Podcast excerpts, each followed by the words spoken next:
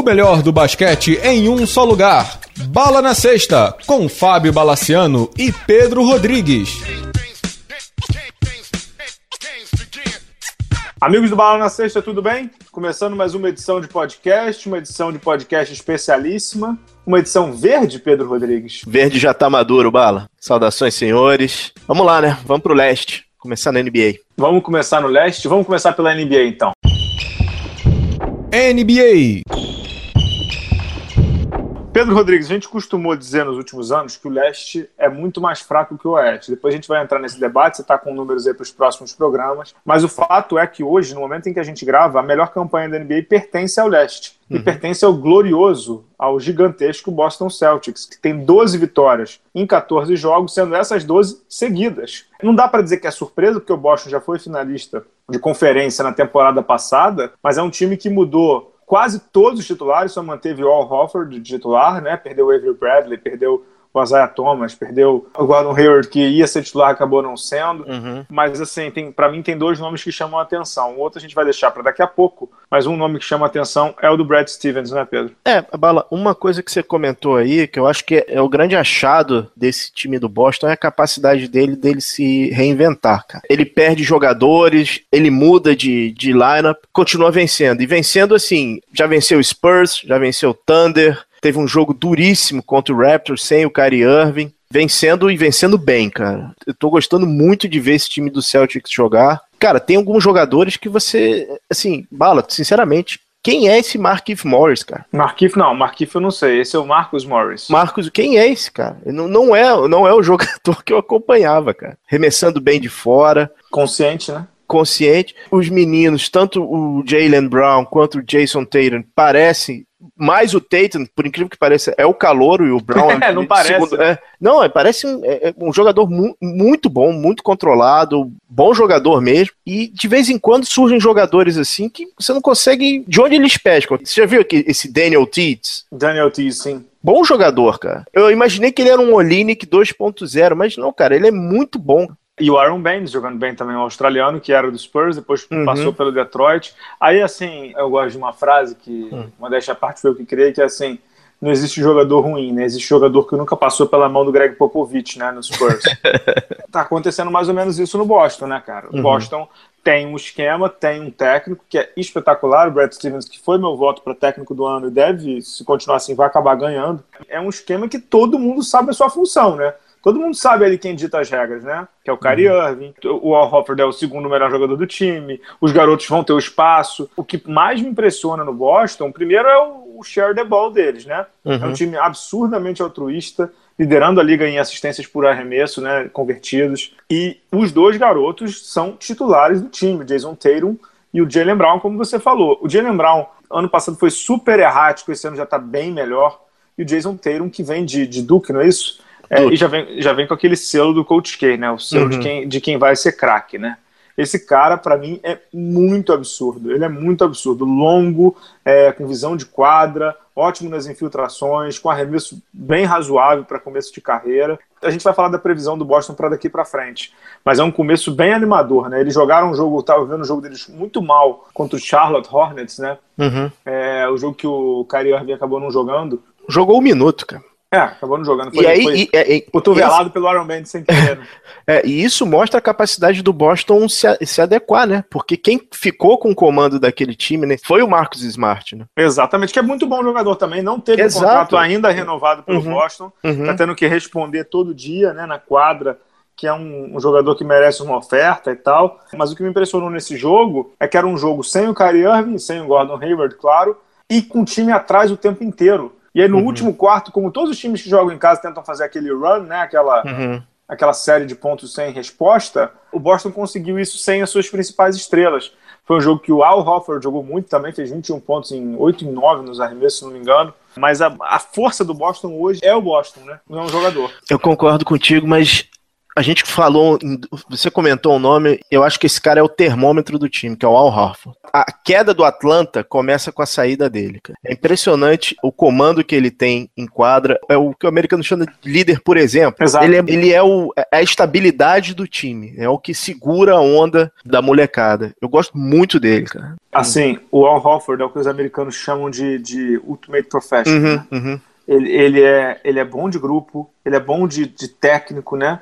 Porque o técnico confia nele. Ele é bom de exemplo, ele é bom de quadra, ele é bom tecnicamente, ele é bom em termos de, de táticos, porque ele entende bem o jogo, faz mais de uma função. Porque no Atlanta ele chegou a jogar de ala pivô, depois ele foi pivô, no Boston ele já foi pivô, ele ala, tudo, tudo ele já fez. Ali dentro do, do, do, garrafão ele sabe fazer de tudo, né? O dominicano ele é espetacular, sempre de bom humor. Nos dois All-Stars que eu fui, se não me engano, ele foi All-Star, nos dois. Um com uhum. Que foi de Nova York de uma educação primorosa. Primorosa, você sabe que ele tem uma irmã brasileira, né? Ah, é? Legal. É, tem, tem ah, ele fala português, né? Não é isso? Não, não, português não. Fala espanhol mesmo. A irmã hum. brasileira, hoje, se não me engano, é a, é a Vitória, se não me engano, que está jogando na segunda divisão da Espanha. Ela jogou aqui em. Caceta, não vou lembrar. Presidente Prudente, pode ser? Jogou aqui, acho que em Presidente Prudente, foi para a segunda divisão da Espanha, irmã do Al Hofford. Acho que eles nunca se viram, mas eles se falam, né? Porque foi hum. uma entrega ali aqui do pai deles, aqui no Brasil. E aí eles se falam muito e tudo. O cara é primorosa educação, um grande comportamento dentro de quadro e joga muito, tá jogando muito no Boston. É, ele ia ser a terceira opção, se tornou a segunda, né, Pedro? É, e assim, os números não dizem o, o, impacto que ele tem na quadra, né? Ele, assim, ele tem média de 15,2 pontos, 8,7 rebotes e quase 5 assistências, 4,7, mas esses números não, não, expressam a liderança e a, a forma que ele conduz o, o time do Boston, cara. Esses realmente são números enganosos, né?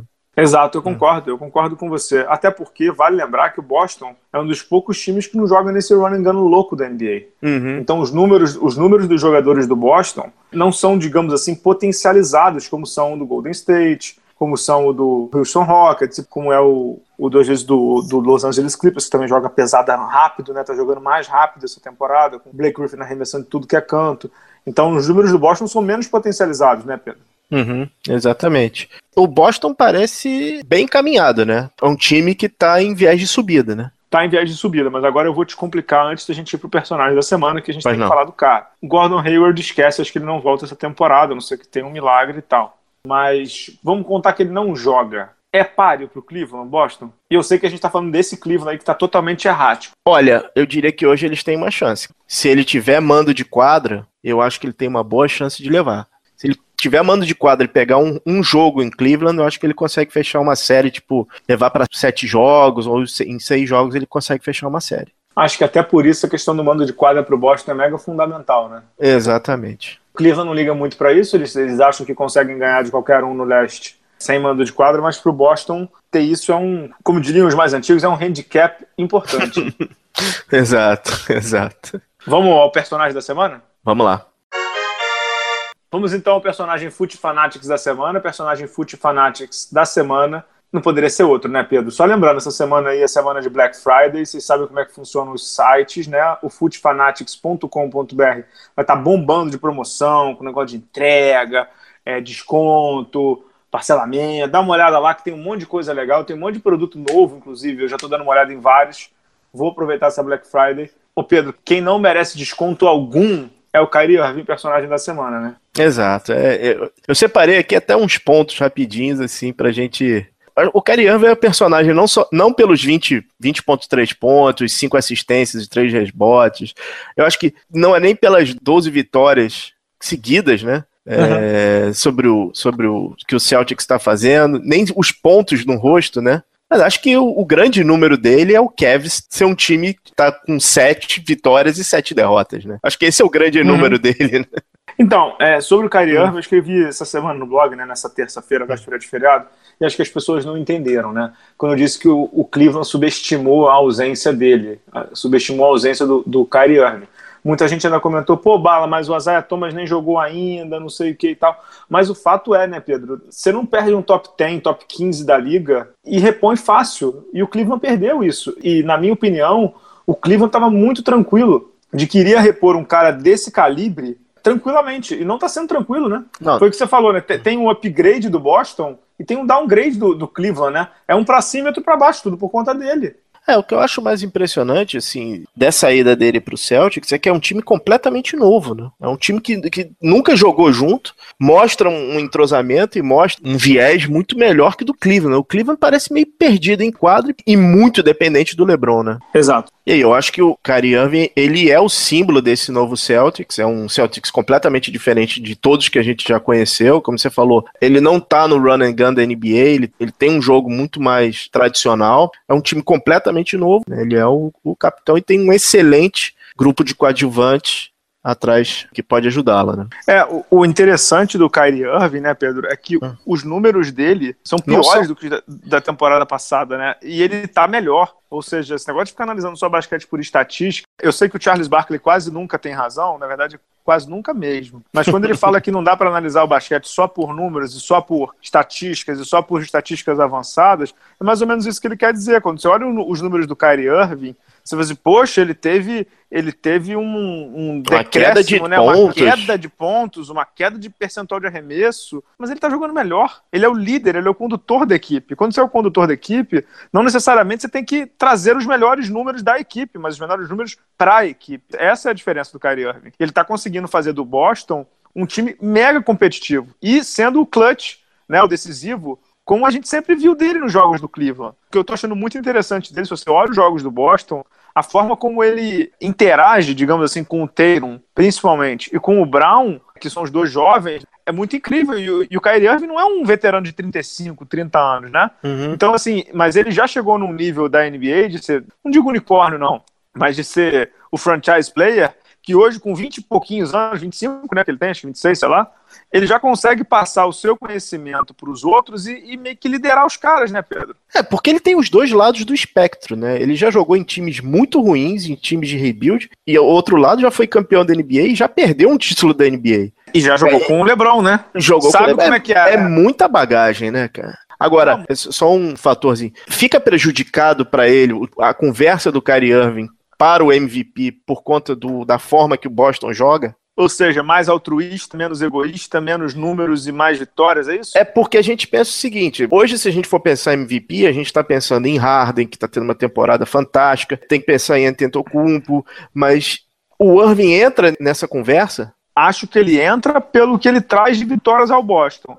Agora, eu não me lembro, por exemplo, hoje as médias dele, eu não me lembro de um, de um MVP com médias assim tão. É, modestas. Né? Modestas, entendeu? Modestas. É, talvez ele tenha que subir um pouquinho para uns 25, 24 pontos e alguma coisa a mais de assistências. Agora, com todo respeito, eu sei que ele, se ele fosse o MVP, seria uma resposta surreal. Não, seria inacreditável. Né? Inacreditável. Agora, eu não acho que é o foco dele, não. É, eu acho que hoje o foco do Boston é o mando de quadro. Depois é, ver o que, que, vai acontecer. É, o foco dele é o mando de quadro e o foco do Kyrie Irving é, é o 23 ali de Ohio, né?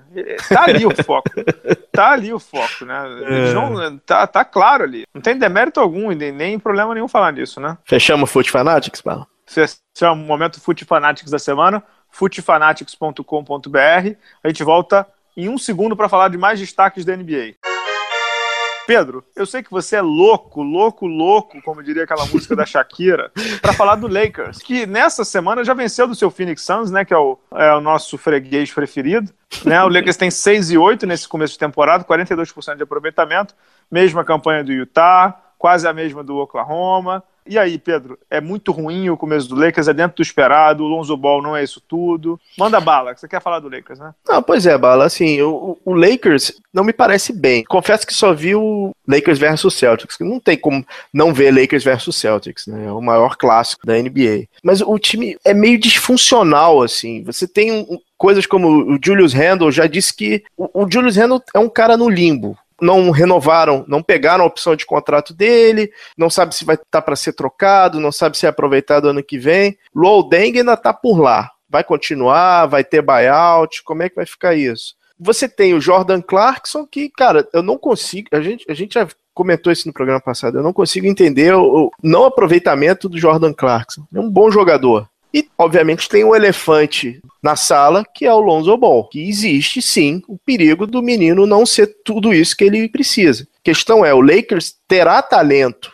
para atrair os, os, agentes livres que ele quer com essa unidade? Ou esse time vai explodir no, no final de fevereiro? Não sei, cara. O, o Lakers parece de novo a deriva, cara. Eu não concordo, não. Não uhum. concordo, não concordo mesmo com essa análise, cara. É, eu acho que o Lakers tem um projeto, o Lakers tem um propósito, mas ainda é um time que, que está em formação. O erro para mim do Jordan Clarkson é muito claro. E assim, eu não consigo ver todos os jogos do Lakers porque o fuso horário é descomunal, né? Não, mas, mas essa, sema, essa, não, mas essa semana teve o jogo em Milwaukee, teve o jogo em Washington. Não, teve o... esse, então, isso que eu ia falar. O, o, jogo de Milwaukee, acho que foi o jogo de Milwaukee, foi o famoso jogo do, do, dos arremessos do Lonzo Ball, né? Até botei no blog, né? O mascote do Milwaukee entrou com a frase do garoto que a gente vai falar no programa ainda. uhum. Assim, achei, achei divertido, mas achei. É de lá, mau gosto, é de mau gosto. É, é de mau, é, é, meio, sem, meio sem propósito, né? Uhum. Não, não, é o tipo da coisa que eu brincaria com alguém, né? Uhum. É, muito menos com alguém que eu não conheço. É, mas enfim, eu tenho visto esses jogos assim do leste do Lakers, os que começam razoavelmente cedo no fim de semana, né? O que eu acho, assim, eu acho que o Lonzo Ball tem uma visão de jogo extraordinária, tem uma visão de quadra muito boa, é altruísta. Agora, o que me preocupa é o que a gente tem falado aqui no programa nos últimos dois ou três anos, Pedro. A liga hoje é uma liga de arremesso, é uma liga de pontos, né? Uhum. O Charlie Rosen, que tem vários livros aí de NBA, ele escreve um negócio que é muito interessante. Ele diz que a NBA já passou por vários métodos, digamos assim, de se ganhar, né? Já foi a liga da, de Rim Protector, que era do Bill Russell, né? Ele protegia o aro, ele ganhava o jogo. Porque ele protegia o aro, pegava rebote, estava na mão do Bob Cousy e sexta. Era assim que funcionava o Boston naquela época. Inclusive ganhando do Will Chamberlain. Depois teve a era da década de 80 com o Lakers correndo que nem maluco e ganhando e o Boston também jogando com a quadra, digamos assim, um pouco mais espaçada. Né? Depois veio o Michael Jordan, e depois veio a era dos pontos evitados, ou seja, quem evitava melhor ganhava. Que era o Spurs, que travava a quadra, que era o Detroit, que travava a quadra. Você lembra disso, certo? Uhum. A gente está numa era em que ganha quem tenta mais. Inclusive, você que é de TI, eu estou para escrever um texto, já rabisquei algumas vezes esse texto, não saiu ainda, mas dá para falar. Lembra muito essa era da NBA agora com o que a gente chama de método ágil, né? O tal do Scrum, o, esse uhum, você conhece uhum, aí em TI. Uhum. Ou seja, é, tenta muito, erra muito, mas sai alguma coisa. Ou seja, hoje você tenta 500 mil pontos durante um jogo para terminar com 150. É NBA hoje. Só que o problema é que o, o armador do Lakers hoje, ele vai tentar 500 pontos num jogo e vai terminar com 30. Ou seja, o aproveitamento dele é muito baixo, entendeu? O arremesso dele é muito ruim. Então, numa liga de arremessos, você ter um armador principal assim me preocupa, apesar dele ter uma visão extraordinária. A gente já viu armadores com arremessos ruins lá atrás não viu? Que conseguiam. Sub... O próprio Rajon Rondo, que ainda pegou o final, da, digamos assim, dessa fase, olha a dificuldade que o Rajon Rondo está tendo para jogar hoje em dia. Ele é o melhor exemplo disso, né? Ele pegou o final da época lá do, digamos assim, do Steve Nash, né? Que era do, do distribuidor uhum. de jogo, por uma era de que, tipo assim, meu filho, você vai ter que arremessar. E, e, mas, e vamos mas, combinar, mas, o Lonzo Ball, e vamos combinar, o Lonzo Ball não tem o físico do Westbrook ou do John Wall que consegue ganhar dos outros na corrida, entendeu? Então, quando eu digo que é uma liga de arremesso, é uma liga de pontos, né? Então, se é uma liga de pontos, você tem algumas maneiras de fazer os pontos. Ou você converter em lances livres, como é ou era o DeMar DeRozan, né, que faz 715 lances livres por jogo, ou você vai infiltrar, como é o, o, Russell Westbrook, que vai ganhar no físico, que é a sua grande vantagem competitiva, como é o John Wall, ou você vai arremessar pra caceta, como é o Kyrie Irving, como é o, o garotão lá do, do Miami, Curry. o Andrade, Curry, esses outros todos aí. Uhum. Então, assim, qual, agora qual é a vantagem competitiva do Lonzo Ball? É difícil, é visão de jogo numa liga que não arremessa? Acho pouco. O jogo dele precisa da quadra de passada. Ele reboteia muito bem, realmente, ele passa muito bem, ele tem uma boa visão de quadra, mas assim, ele é o, o floor general, ele, é ele mesmo? Para um time em reconstrução é ele, mas é que não deveria ser, né? Ah, bala, assim, a aposta no cara é muito alta. É muito alto. Assim, um free agent vai querer jogar, vai querer ser eclipsado por um, por um jogador como o Lonzo Ball, cara? Por um fedelho, né? É, cara. E, desculpa, é um Jason Kidd piorado. Muito piorado. É, sim, inclusive, vamos aqui entre nós. Sou eu, eu é. e você, Pedro Rodrigues. Eu e você, nós, nós, dois aqui. Pois você não. viu a declaração do Jason Kidd quando perguntaram ele da comparação com o Lonzo Ball? Você chegou a ouvir, não? Não, mas tem bastante ele... interesse. o Jason Kidd ficou puto. Claro, pô. Ele falou, estão comparando cara, comigo? Cara, o Jason, Kidd, o Jason Kidd fazia jogador, cara. Ele fazia. Cara, o Jason Kidd jogou a universidade com Lamont Murray. Lamont Murray virou pique da NBA, pique alto, porque jogava com ele. Jogou no Clippers duas semanas e foi dispensado. O, o Jason Kidd entrou.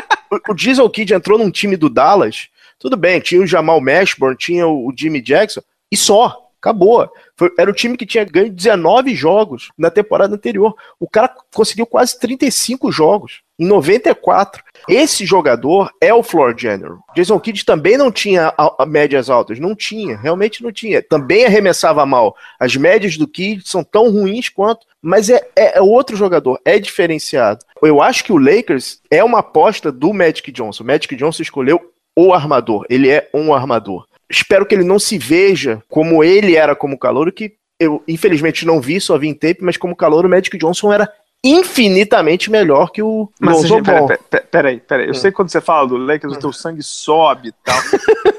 assim, a, a gente não, não está comparando e nunca vai comparar o Lonzo Ball ao Magic Johnson, correto? Não, não, não vamos comparar, mas é um pique dele. Tá bom, mas tá bom. Se, você, ser, você ser pique do Michael Jordan, você não é comparado ao Michael Jordan. Você ser pique do Danny Ainge, você não é comparado ao Danny Ainge. Eu entendo o que você quer dizer. O Jerry Stackhouse, Vince Carter discordam de você.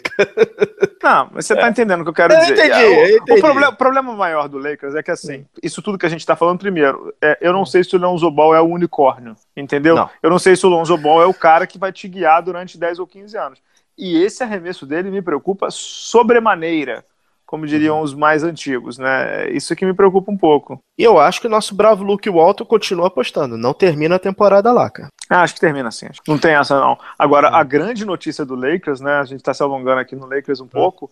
É o Caio Kuzma, né? Garoto que lá do late first round do Lakers, né? uhum. né? Mata a bola, virou titular na ausência do Larry Nance, que coitado, dá um azar danado, né? É, machucou, Larry Nance, machucou Larry Nance, feio, né, cara? É, Larry Nance virou titular, Tava jogando bem, lesão, sei lá quantas semanas.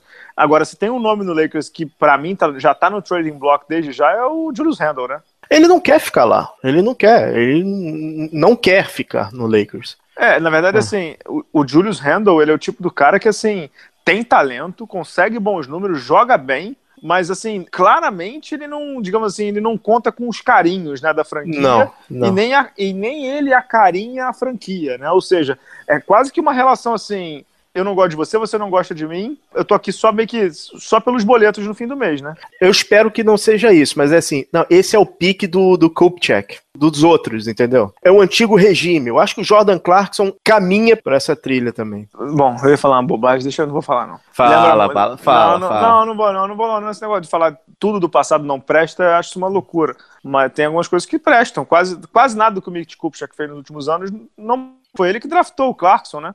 Sim. Foi ele que draftou o Randall, foi ele que draftou o. Os o, jogadores, o... os jogadores que estão que estão rendendo. Larry Nance foi ele que draftou. Pois é, que são os caras que estão em separado, né? Não tirando o Nance, né? É. E o que me chama a atenção no Lakers é que assim, o que, que, você vai fazer com o Julius Randle? Porque ele é um jogador que tem que tem mercado, mas o Lakers está tá vendendo ele muito mal. Entendeu? Uhum. Você poderia até fazer o contrário, beleza, ó, não vou ficar com esse cara, não. Bota ele para jogar, vai aumentar a média dele e ele ganha valor de mercado, né? Ninguém uhum. vai comprar um produto assim tão ruim pagando caro, né? Exato. Já é notório que ele não quer ficar, para diminuir é. o valor, né? Diminui e, o valor. E, claro, o uhum. Brandon Ingram jogando bem em alguns jogos, mas em outros jogando também muito mal. Engraçado, Pedro, vou dizer uma, vou dizer uma coisa aqui que posso ser pego de, digamos assim, de maluco daqui a uns três ou quatro anos. Mas eu não vejo ele como um grande jogador de NBA. Engraçado, cara.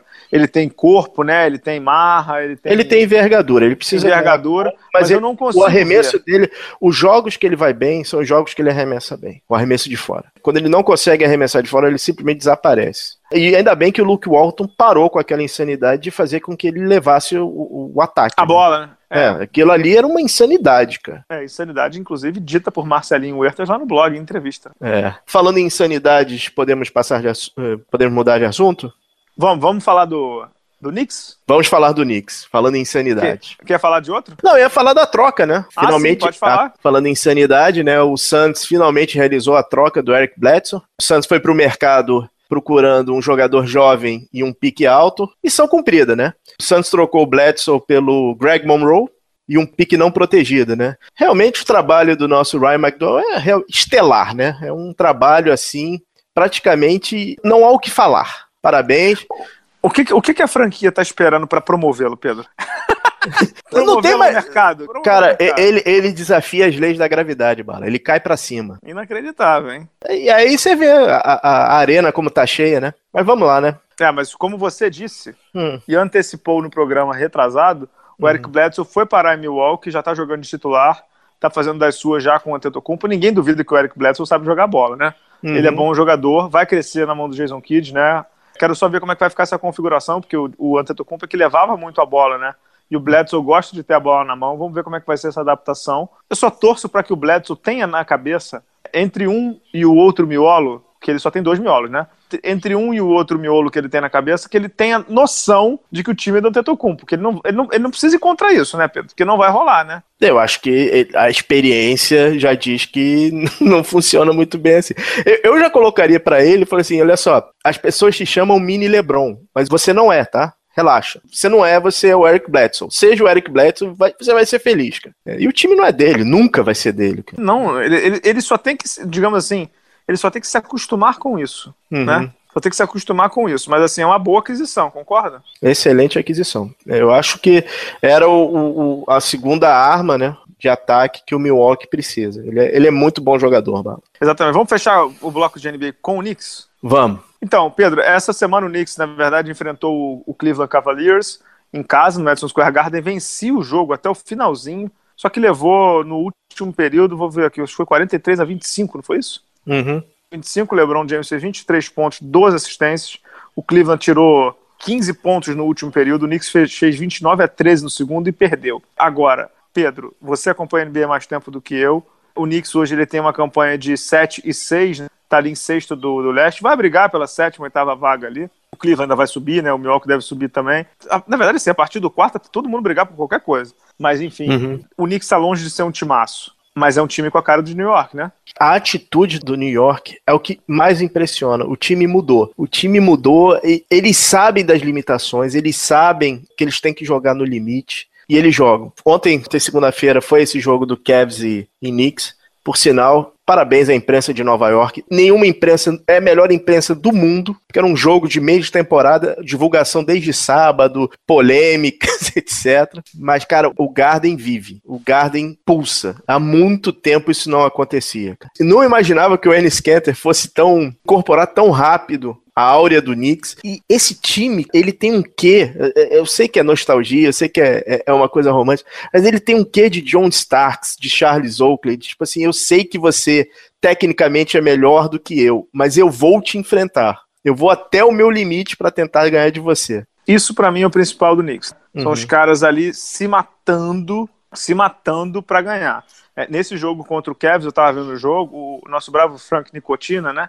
Frank Nikitina, o, o francês, uhum. deu uma peitada no LeBron, amigo. Tá pensando o quê? Deu uma peitada do LeBron. Segundo período, o Tim Hardaway deu um tapão na bola, saiu correndo e enterrou na cara do jogador do Cavs lá, entendeu? Uhum. É, como, como, é que é? Nós vamos jogar aqui, cara. Era um time que, que tinha tudo para ter mais um ano de rebuild, né?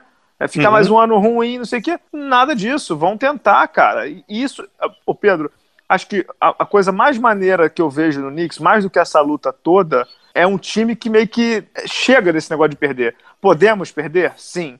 Vamos Mas a perder? gente vai lutar. Sim, mas nós vamos lutar aqui. Sem brincadeira, Pedro, numa NBA com o leste que é tão equilibrado, para não dizer outra palavra, no nível mais baixo, o Knicks lutando tem tudo para conseguir de 35 a 40 vitórias. Uhum. Entendeu? Vai ganhar ali os seus joguinhos, né? Tem três ou quatro jogos, né? Vai ganhar os seus joguinhos ali contra a Indiana, contra o Charlotte, contra o Brooklyn, vai ganhar os, provavelmente todos, contra o Chicago, contra o Atlanta, contra o Miami vai ganhar também, contra o Sixers vai ganhar também. Tem tudo para pegar playoff. O Knicks que ganhou já jogos importantes nessa temporada, não é isso? Já ganhou. O Knicks já ganhou do, do teu bravo Phoenix. Não, peraí, né? você falou já jogos ganhou... importantes, não são importantes para mim, são importantes para a é. tabela. O Knicks já ganhou do Phoenix, já ganhou do Indiana, entendeu? Tem vitórias importantes aí. Tem ganhou do Nuggets. Né? Ganhou do Nuggets, ganhou do que é um time que é, pontos. Que, o Nuggets que é um time que não é um, da primeira linha da NBA, mas é um time é, que está acima do Knicks. Ganhou do Indiana, ganhou do Kings, que também tem um time bem talento a talento, eu acho melhor que o Knicks, mas é, é bom ver o Knicks funcionando, né, cara? É muito bom, cara. Hum. E, e digo mais, mais do que o recado de que vou lutar, é um recado para a NBA também, de que franquias grandes têm que jogar assim. Né? Perfeito. Né? Uhum. Tem que jogar assim. Ah, aliás, a propósito, para fechar o bloco de NBA, falando nesse negócio de draft que você gosta desse tema, e, e uhum. fechando, esse negócio de tank, draft, o Stan Van Gundy, técnico do Detroit Pistons, deu uma uhum. declaração sobre tank e draft. Chegou a ver, não? Não. Ele falou que é contra draft. Ele disse que para acabar com esse negócio de tank, os jogadores que estavam candidatos no draft deveriam ser free agents e os times deveriam fazer oferta por eles. É mole? Não é ruim não, hein, cara. Vai acabar com o NCAA, mas não é ruim não. Né? Ah, isso acaba com o NCAA. É, acaba com muita coisa, né? Mas, Nix, bem-vindo de volta, cara. Bem-vindo de volta. Estamos felizes de tê-lo por perto. E como diria Ennis Kenter, não me importa se você é rei. Você viu a declaração quando ele encarou o LeBron? O que que houve? Não, ele, o Ennis Kenter deu uma encarada no LeBron. Também, todo mundo deu. Não, mas você viu o que ele falou pro LeBron? Não. Eu não, não me importo se você é rei, príncipe, princesa, rainha, aqui não. Falou, é? Falou. Coisa, hein? Enes Cantor, é, amigo. É, o, cara, o cara encara o presidente da Turquia. Quem é LeBron James, cara? É verdade. Chegou lá dando uma, dando uma troncada, né, amigo? Foi, foi isso que, foi isso que ele falou. E não tem mãozinha para esconder o que ele tava falando, não. Falou na cara dele. É, é, New York, New York New York style, cara. É isso aí. Parabéns ao Knicks. Pedro, vamos voltar pro segundo bloco para falar de basquete brasileiro? Vamos lá. NBB. Então, voltando aqui para falar de, de NBB e de Liga Sul-Americana, Pedro Rodrigues, com que você quer começar? Vamos começar com o NBB, que já, já tá rolando, né? Já está já tá acontecendo. Na sexta-feira passada foi um dia histórico pro, pro NBB. Tivemos a primeira transmissão via Twitter do jogo entre Franca e Paulistano. Vitória do, do Franca, conseguindo uma mini revanche. Aliás, uma tunda de ouro, hein? É, uma mini revanche da, da, dos últimos resultados que o paulistano fez em cima de Franca. Ah, é a Liga Nacional estreando em mais uma plataforma, né? Hoje a gente não tá é, com muito tempo. Com uma audiência de mais de 116 mil. Incrível o número, na minha modesta opinião. Excelente número. A gente não tá com muito tempo hoje, mas depois a gente poderia se aprofundar nessa questão de, de transmissões e, e uso de mídia social. Eu acho que a gente poderia deixar um pouquinho mais para frente, mas realmente o uso dessas plataformas, Facebook, Twitter, acho que ninguém no Brasil usa melhor em matéria de, de, de esporte do que a Liga Nacional. Não, a Liga Nacional tá surfando, cara. A Liga Nacional tá hum. surfando, tá mandando muito, muito, muito bem. Você falou do Twitter, do Facebook, tem Sport TV, Band, Band Esporte, cara. São cinco plataformas é o que eu costumo dizer, né? Em algum lugar você vai esbarrar com o NBB. Em algum lugar é. você vai esbarrar com o NBB. É, só pra... Quem gosta de esporte vai esbarrar. Só para dar uma fechada no NBB, rápido, só para não, é, não é fechando, é só fechando esse assunto porque a gente vai passar para a Liga Sul-Americana.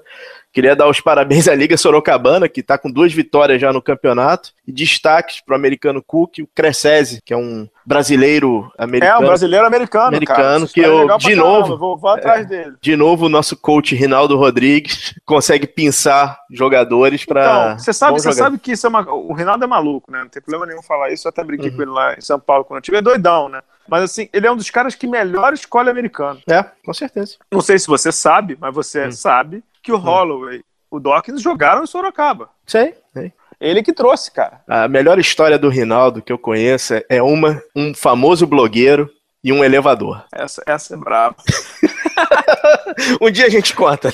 um, dia, um dia a gente conta. Essa é brava. É, vamos falar de Sul-Americana? Vamos abrir a caixa de ferramenta, Bala. Vamos lá. Abre a caixa de ferramenta. Na semana passada a gente teve a primeira fase semifinal da Liga Sul-Americana no Rio de Janeiro, né? Um, um time só passava para a segunda fase. O Flamengo sediou a etapa no ginásio do Tijuca e se deu muito mal. Flamengo e Pinheiros, que estavam no grupo, não se classificaram. Quem passou foi o Estudiantes Concórdia, da Argentina. Um time mega humilde. Não é que é pouco humilde, não, é mega humilde. Avançou em cima do Flamengo e do Pinheiros. E o Flamengo, Pedro Rodrigues, conseguiu perder do Estudiantes e do Olímpia. Do, perdão, o Flamengo ganhou do Estudiantes, né? O Flamengo perdeu do Olímpia do Paraguai e perdeu do Pinheiro, já sendo eliminado antes do jogo contra o Estudiantes, que não valia picas. Foi eliminado, ganhou o último jogo, só para meio que constar, né, Pedro? O Flamengo perdeu do Olímpia e do Pinheiros. É, Pedro, sendo super sincero, é vexame ou não é vexame do Flamengo? Histórico. É um vexame histórico do Flamengo. Fui lá no Tijuca acompanhar o Flamengo comete erros repetidos, né? A primeira partida contra o Olímpio, o Flamengo até começou melhor, começou ganhando os dois primeiros períodos, ganhou de 48 a 40. O Olímpia foi um time formado para esse campeonato, tinham quatro jogadores contratados e eles foram contratados para jogar com o Flamengo. Eles contrataram um pivôzão chamado Freeman, um ala maior chamado McCollum, e um arremessador. Que não, é, que não é o CJ McCollum, né? Longe disso. E um armador argentino com Bala, 39 aninhos. Começando agora. começando agora que era só usado para arremesso de fora. O Flamengo começa todo o terceiro período desconcentrado, todo jogo Flamengo tem um problema no terceiro período. Não, não consigo entender a, a, a razão disso aí. O Flamengo perdeu as rédeas do jogo, o Olímpia virou o jogo em cima do Flamengo. O Flamengo, nos três minutos finais, naquele desespero, conseguiu chegar, teve a bola do jogo na mão do Marcelinho. O Flamengo estava com a posse de bola com quase sete segundos. O Marcelinho tentou uma bola de três. Tomou um toco do, do McCollum lá. A bola sobra para o Marquinho, ele erra a bola. E assim, quando o Flamengo perde, o, ginásio e o time vão abaixo. Era uma derrota que ninguém esperava, o roteiro combinado. Primeira, primeira, primeira derrota do, do, do Flamengo em competições internacionais foi um time paraguaio. Amador. É amador. Sempre, é, bom, amador. sempre é bom colocar isso. Amador. Vamos começar as, as, desculpas básicas. Teve problema de arbitragem? Arbitragem horrorosa. Não justifica, não, não justifica. Não Principalmente justifica. com o terceiro período, mas horrorosa para os dois times. Para os dois não times. Justifica. Então, assim, não dá para não, não, dá não, perder do Olímpico. Não dá. Não dá, não dá. Para perder do Olímpia e perder da forma que perdeu. No segundo dia, o Flamengo jogou com o Pinheiros. Eu nunca vi o time do Flamengo tão nervoso, tão pilhado. E um jogo fraquíssimo, hein, Pedro? Bala, o Flamengo estava com os nervos à flor da pele. Era visível isso. E assim, ginásio completamente vazio. Tinham 500, 400 pessoas em cada jogo. E a pressão, uhum. o Flamengo tomando pressão. O Pinheiro jogou, o Pinheiro jogou como joga sempre. Joga com, jogou com o Holloway no, no, nos dois primeiros períodos, o Bennett não descansa, no segundo tempo joga o Bennett, o Holloway fica no banco e, e fecha o jogo. Acabou. E de novo, problema de, de garrafão, de defesa de garrafão, problema de, de rebote, inconsistência no arremesso de fora. Aí, bala, aí realmente o mundo caiu. A pressão ficou fora do controle, é, a torcida gritando time sem vergonha, pedindo a cabeça do Neto, pedindo a cabeça de jogadores, alguns jogadores que já estão marcados na torcida, não tem muito jeito. Que, quem são? Uma... Vamos lá. Humberto, uhum. Pilar, o Ret, o novo, o Ret, Kubijan. Ou seja, tudo que chegou agora, tirando o Humberto, já tá um. Não, não, tirando agora. o Pecos, não. A Todos pessoas vem, agora, menos vem uma entrega, vem uma entrega, é isso. Mas, cara, sobrou até pro Marcelinho. Sobrou, nesse dia sobrou até pro Marcelinho. E acabou acontecendo aquelas coisas que a gente sempre. que infelizmente acontecem sempre, que chegou, chegou ao ponto de um jogador, o Kubijan, ir na arquibancada tirar satisfação com, com o torcedor. Não pode. Uhum, não pode. É, e no último dia, assim, era o dia que todo mundo imaginava que o Tijuca ia lotar, era quando o Flamengo ia decidir a vaga com o time argentino, o roteiro moldado era esse, mas não, a casa caiu ali e foi um jogo que o Flamengo começa também nervoso, vence, mas o, o Estudiantes sem muito interesse, sem muito.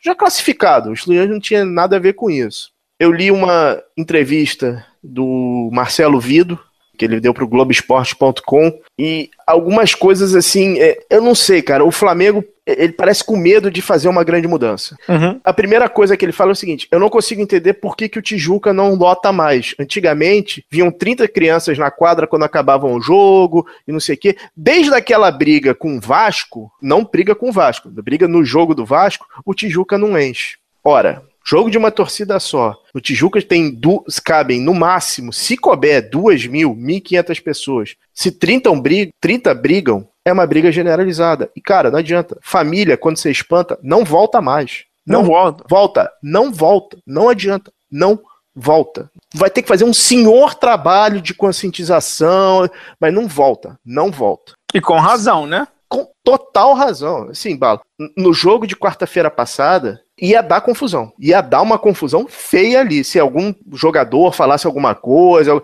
se alguém falasse alguma coisa um pouquinho mais torta, ia dar confusão. E não ia ser pequena, não, cara. O Marcelo Vido também pontua que em 2014, quando ele começou a temporada de 2014, o Flamengo, o Flamengo foi a temporada que o Flamengo ganhou absolutamente tudo. As pessoas falavam que o time do Flamengo era velho, lento e defendia mal no garrafão. Aí o Flamengo ganhou tudo. Beleza, o Flamengo hoje continua velho, lento e ruim no garrafão. E aí? O time não mudou. O time mudou muito pouco, cara. O time mudou quase nada. Mudou os armadores. De dois, de dois anos pra cá? É. Mudou os armadores. Peraí, Peraí Pedro. Tá louco? Hum. Já, já Pô, aí o, o lado rubro-negro? Porque, peraí, já foi ou não? Não, é, é, falta mais um, um, falta só Vai. mais, mais uma coisa, que é a questão do Neto. Não pode, não pode jogar o Neto na fogueira do jeito que tá, ele está sendo jogado. É, ele fez um trabalho ruim na, na, na nessa Sul-Americana? Sim, ele fez. A derrota do NBB no ano passado foi doída? Foi doída. Mas, cara, você não pode vender um compromisso de vitória. Existem dois resultados, é vitória e derrota. Cara, eu tava do lado do banco. Cara, o Neto tava desesperado. Ele tava tentando passar as coisas. Ele parava o jogo no momento que tinha que parar. Mas, cara, não tava funcionando. O time não flui como fluía antigamente, cara. Então, assim, é, o Flamengo vem forte pro, pro NBB. O Flamengo tem um senhor elenco, tem um ótimo elenco. Mas ele tem que, tem que se trabalhar a cabeça. E outra coisa, o Flamengo tem que voltar a reconquistar a torcida tem que voltar, porque a relação tá muito machucada, cara. Não, tá machucada, mas assim, ah. é, algumas coisas eu concordo, algumas coisas eu não concordo. No momento, inclusive, em que a gente fala do Flamengo, o Flamengo tá jogando com o Paulistano em São Paulo, final do terceiro período, o Flamengo tá perdendo de 14. Vamos lá, alguns pontos, né? V vamos por parte, como diria o Jack, pra gente fechar o programa aqui em grande estilo. É, primeiro, na minha opinião, montagem de elenco. Me chamou a atenção, montagem de elenco do Flamengo, em que mais uma vez faltou um jogador para ser defesa de perímetro, né? O Flamengo tem um perímetro que não marca ninguém, com o Marcelinho, com o Marquinho, que não marcam, não marcam. E o Cubijan chegando agora que, que não me pareceu ser um, um exímio marcador. Nos últimos anos, é, são esses mesmos dois jogadores que comandavam as ações, Marcelinho e Marquinho, Marquinho e Marcelinho. Mas tinha o Benite, mas tinha o, o Washington, mas tinha o, o tal Rafa Luiz, mas tinha até o Zanotti, lá o, o Paraguai, que marcavam que Exato, ajudavam. Eram, eram marcadores, eram defensores. O time tem que ter equilíbrio. E isso faltou. Isso está faltando. Outra coisa que está faltando claramente é força física para ganhar rebote, pivôzão.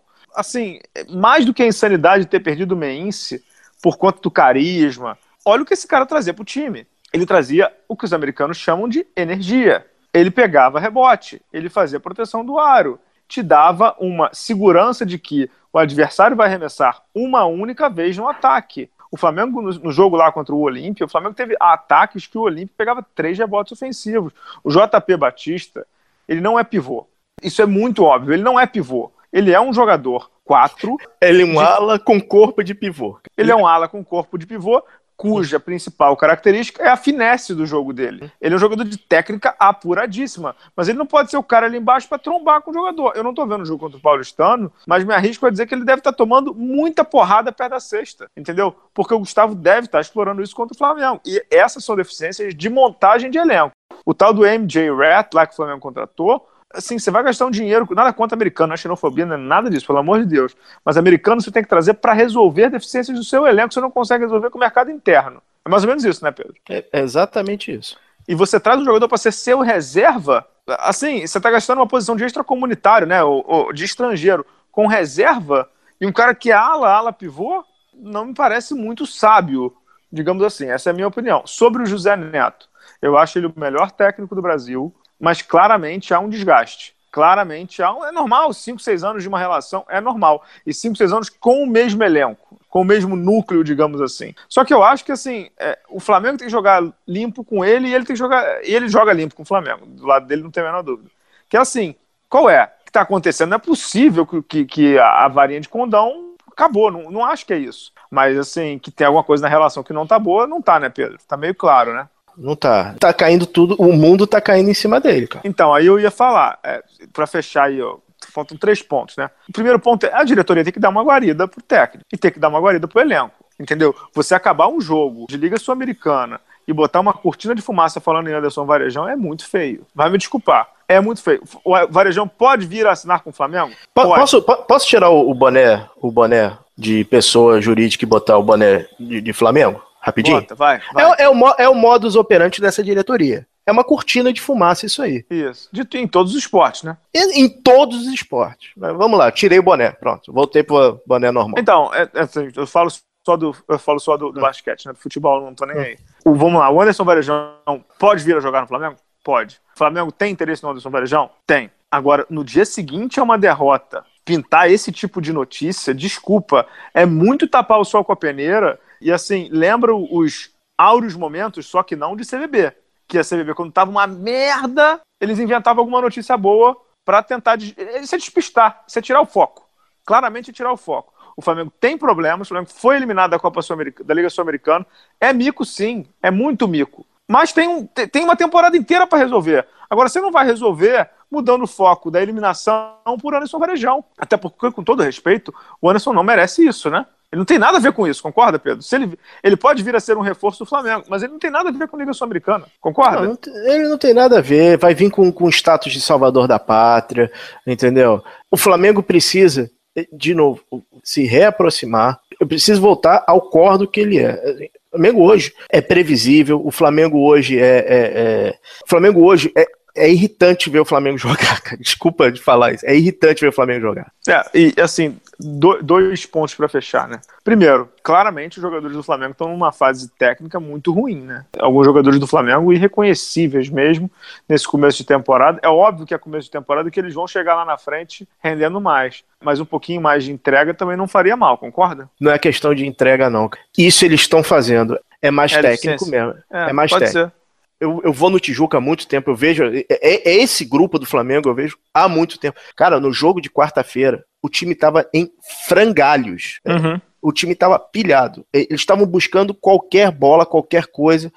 Estavam desesperados pela vitória. Eu acho que não é questão de entrega. É, beleza, pode ser um ponto. Hum. Meu último ponto é a torcida. Assim, primeiro, eu, eu sou tricolor, né? Todo mundo sabe. Eu, eu vivi tudo que é de ruim no futebol do Fluminense. Terceira, segunda divisão, terceira divisão, tudo que você pode imaginar, perda de Libertadores e tal. E hoje existe uma cultura no Brasil que é a relação de cliente, né? Ou seja, você entra no, na arquibancada achando que por, por você ter pago 10, 15, 20 reais, você tem que ter alguma coisa de volta. Não é assim que funciona. Não é assim que funciona. É, de onde eu vim, do que eu acredito ser arquibancada, e essa é uma opinião minha, você tem que apoiar o seu time. Você tem que entrar naquilo ali e jogar com o seu time. Por isso que eu sou contra a vaia antes, durante o jogo. Por isso que eu sou contra a vaia é, antes do jogo. Por isso que eu sou contra xingar durante o jogo. O cara já tá nervoso. Você tá xingando o cara. O cara, o meu lateral direito não sabe cruzar uma bola. Você vai xingar o lateral direito e ele não vai acertar uma. Não é melhor você apoiar durante os 90 minutos, ou no caso 40, para depois vaiá-lo? Esse é um ponto. O segundo ponto é,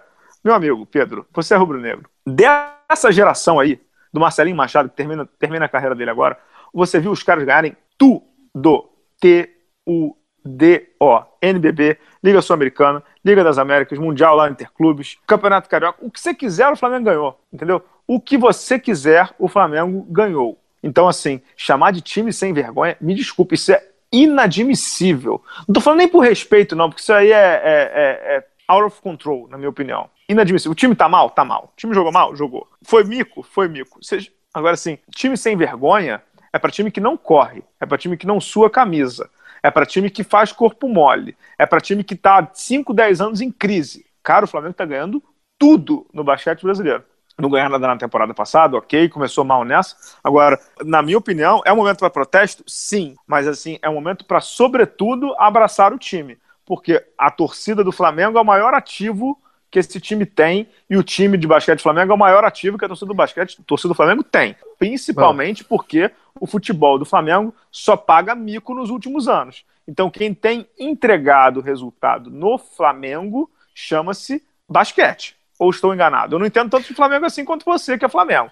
Mas, e assim, outra, co e outra coisa. E outra coisa. A torcida tem que abraçar a diretoria, o, os dirigentes têm que, têm que se unir pelo seguinte: o Flamengo vai entrar pela primeira vez na história num NBB com rivalidade. Uhum. Com todo respeito às outras agremiações do NBB, Brasília, não sei o que, existia rivalidade. Beleza. Mas uma rivalidade tipo Vasco, tipo Botafogo, bicho pega e o Flamengo vir mal, o Flamengo vem com um alvo nas costas, cara, é, vai ser uma receita do desastre isso aí, cara. É, mas qual é a saída? Não tem saída, né? Não, cara, tem que ter uma saída, tem que abraçar esse time, tem que realmente dar apoio. É difícil, as derrotas foram doídas. O primeiro jogo do Olímpia não é do seu tempo, mas foi um sarriar aquilo ali. Foi, foi tipo a derrota com o Pinheiros. Foi um, um momento de choque e aí depois já entra o um momento violento. Desculpa, Pinheiros não, Olímpia. Olímpia. Um choque, um choque e depois veio o momento, o momento de, de extravasar. É, acho que a gente, assim, para fechar o programa, acho que assim, temos um problema, como diria o grande filósofo. Temos um problema. Uhum. O Flamengo tem um problema que tem que resolver. Agora, a torcida, de novo, chamar de time sem vergonha. Que que é isso, cara? Eu queria ter um time sem vergonha que ganhou nos últimos cinco anos quatro NBBs, Mundial, Pô, cara, que que é isso? Que tem, Tá que com- tem jogadores. No, no último ano, no último ano do, do, do Marcelinho Exato, Machado, maior ídolo da exato. torcida do Flamengo, da história do basquete do Flamengo. O cara tá. Assim, Marcelinho Machado, você conversa com ele, né? Eu não tenho nenhuma proximidade com ele, mas assim, o cara viu tudo no Flamengo, quatro meses de salário atrasado, problema pra ter jogo, criação de camisa lá do Flá Basquete pra, pra pagar salário. Você vai chamar o cara de time sem vergonha? Que que é isso, cara? Que isso? Não, não é correto. Não é, mas. Vamos lá, teremos uma longa temporada rubro-negra. A pela long frente, season né? ahead, né? A long season ahead. Eu me estressarei muito, Bala. Não, acho que não, acho que o Flamengo vai vir forte de novo, vai dar aquele cavalo de pau lá de sempre. E vai arrumar, vai arrumar. Eu tenho certeza disso. Posso, posso só falar uma coisinha da Sul-Americana que não é Flamengo? Deve. Olho no Ruivo, do Pinheiros. Excelente Felipe jogador. Felipe, o Felipe pai dele, Ruivo. inclusive, teve lá no evento do Bala na Sexta em São Paulo que a gente fez, sabia? É, você comentou, é verdade. Tava lá. E outra coisa, olho num menino do Pinheiro chamado Gui Bento. Gui Bento, bom jogador mesmo. Marcou o Marquinhos com personalidade, deu um toco no João Vitor. Bom jogador, cara. É verdade, rapaz, chegou um release aqui, vale a pena para fechar o programa. Eu sei que você tem algumas coisas de Europa para falar aí. O Basconia do Huertas acabou de enfiar na Euroliga 105 a 75 no Real Madrid, cara. 30 de diferença. Olha, rapaz, que loucura, hein? O Basconia ainda tá super mal, né? Com duas vitórias e cinco derrotas, mas é, é- é aquela vitória que muda o patamar, né? Pelo menos de Exato. confiança, né? Quer fechar aqui um programa com destaques, não? É, vamos fazer agora um. Já que extravasou, vamos agora pegar umas rapidinhas só pra. Para fechar, enfim- vambora. É, esse fim de semana teve o Super Clássico na Liga ACB. O Barcelona ganhou do Real Madrid. E o próximo armador do Suns, Luca Doncic, teve 20 pontos e 10 rebotes, né? Nada mal, né? Como sempre. Doncic com, bom, com boa participação, né? Exato, exato. Jogando... Esse garoto é um espetáculo. Quem tá muito bem também, Bala, esqueci de comentar, é Luiz Escola, lembra dele, cara? Nosso Era eterno na- carrasco. Em China, É, tá na China, marcou nessa última semana, meteu 45 pontos. Ele tá jogando no time do Brandon Jennings, cara. Que experiência pra fechar a carreira do Luiz Escola, hein? É, e já que a gente estava falando de cortina de fumaça, que tal o Flamengo contratar um jogador NBA? Não era mal, né? Sabe quem foi liberado do Pelicans, Bala? Josh Quem? Smith. Já foi. Já foi liberado do Pelicans. Imagina o. Josh Smith no Leblon, Bala. Não, prefiro não imaginar. Posso? Pode, pode. Então, beleza. A gente volta semana que vem. Voltamos semana que vem. Agradecendo aí o Pedro Amorim, Estação Indoor, pela edição do programa. Fute Fanatics, né? O nosso apoiador aqui, nosso mantenedor. E é você, Pedro Uhum. Rodrigues. Voltamos semana que vem, viu? Até semana que vem, Bala. Valeu, pessoal. Até a próxima. Tchau, tchau.